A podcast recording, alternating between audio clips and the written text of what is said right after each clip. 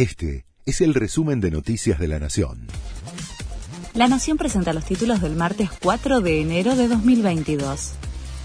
Creen que el país ya puede haber alcanzado el super récord de los 100.000 casos diarios de COVID-19.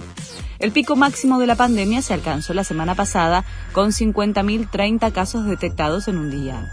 Sobre la base de esos datos y de la positividad de los testeos que ayer se situó en 47%, los expertos consideran que la Argentina ya puede haber alcanzado los 100.000 infectados diarios, aunque con un alto índice de casos no detectados.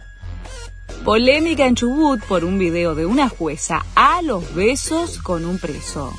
El Superior Tribunal de Justicia de esa provincia ordenó revisar la actuación de la magistrada tras ser registrada tomando mate y besándose con un preso al que el tribunal que ella integraba lo había condenado a perpetua por el asesinato de un policía.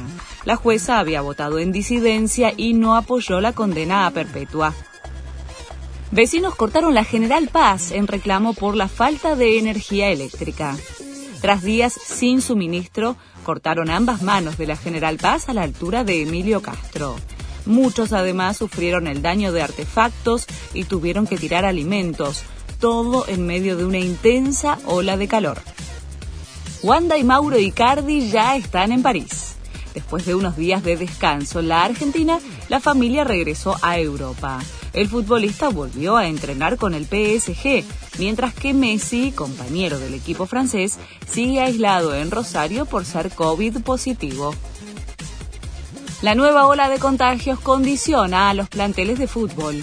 El coronavirus afectó a casi 100 jugadores y entrenadores que dieron positivo en los testeos o se los considera contactos estrechos.